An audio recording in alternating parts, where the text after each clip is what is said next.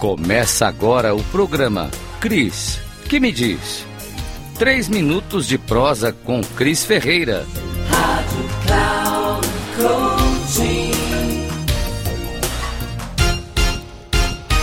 O que eu quero te dizer é que o fato da mulher ser a maior responsável pelo trabalho do cuidado, essa é uma construção cultural e está muito impregnada no inconsciente coletivo, principalmente no Brasil e na nossa cultura judaico-cristã.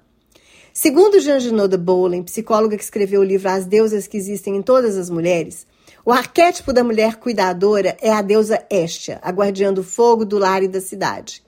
Estia é aquela mulher que abriu mão da própria vida para vigiar, proteger, garantir a segurança e a integridade dos outros. Eu venho de uma família de mulheres cuidadoras, donas de casa, do lar. Minhas bisavós, avós e minha mãe são mulheres do lar e ficaram viúvas. Todas elas ficaram viúvas. Eu sempre ouvi as pessoas dizerem que as mulheres vivem mais que os homens porque elas cuidam mais da saúde e fazem menos extravagâncias. Quando eu pesquiso é, o porquê que as mulheres vivem mais que os homens, eu percebo que há vários estudos, mas não há um consenso. Quando se trata de homicídio e violência, as pesquisas mostram que 91% dos que são acometidos pela violência são os homens e jovens. Porém, tirando os homicídios, o que parece acontecer, que a mulher vive mais do que o homem, não é o fato dela cuidar mais de si, mas talvez, e aqui é a minha tese, é o fato dela ter que cuidar dos outros. A minha avó materna viveu até os 98 anos de idade, cuidando de um filho com mais de 70 anos e com esquizofrenia, que dependia dos cuidados até na alimentação, na higiene, na segurança, como se fosse uma criança quase. Por a vida inteira, a minha avó cuidou e criou nove filhos. Nove filhos sendo dona de casa. E depois, já mais velha, meu avô ficou doente dez anos depois que teve um AVC impossibilitado de trabalhar e de desenvolver várias tarefas, muitas das vezes ela tinha que dar até a comida na boca dele. Depois que meu avô morreu, a minha avó teve um filho no início dos anos 90 que foi diagnosticado com HIV. A luta dos dois foi contra a insegurança, o medo, os preconceitos, e o meu tio acabou falecendo em 95. Até então, a minha avó cuidando dele, claro. Com a minha mãe, não foi muito diferente. A minha mãe, dona de casa, doou a vida para a criação dos filhos, cuidado com a nossa alimentação, nos acompanhando nas tarefas escolares.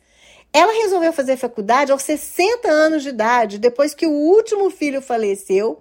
E aos 64, quando ela se formou, o meu pai logo teve um diagnóstico de câncer e ela cuidou dele por quatro anos até que ele veio a falecer. Nos últimos anos, nos últimos anos, assim, já com a minha avó com uma idade bem avançada, a minha mãe e uma das suas irmãs, elas precisaram assumir os cuidados com a minha avó, muitas das vezes fazendo supermercado para levar no médico, para poder administrar a casa, pagar as contas, e agora elas também tiveram que assumir o cuidado com o irmão com mais de 70 anos e com esquizofrenia. O que eu quero te dizer aqui é que eu não tenho resposta, mas eu tenho uma pergunta. Quem cuida de quem cuida dos outros?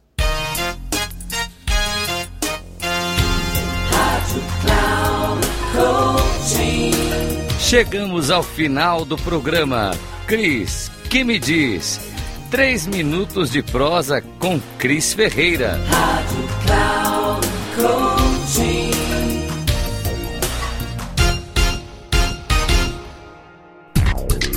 Não perca! Cris, que me diz? Três minutos de prosa com Cris Ferreira. Sempre às quartas, às nove e meia da manhã, com reprise na quinta, às treze e trinta e na sexta, às dezessete e trinta. Aqui na Rádio Claro Coaching. Acesse nosso site radio.claurocoaching.com.br, baixe nosso aplicativo e ouça os podcasts.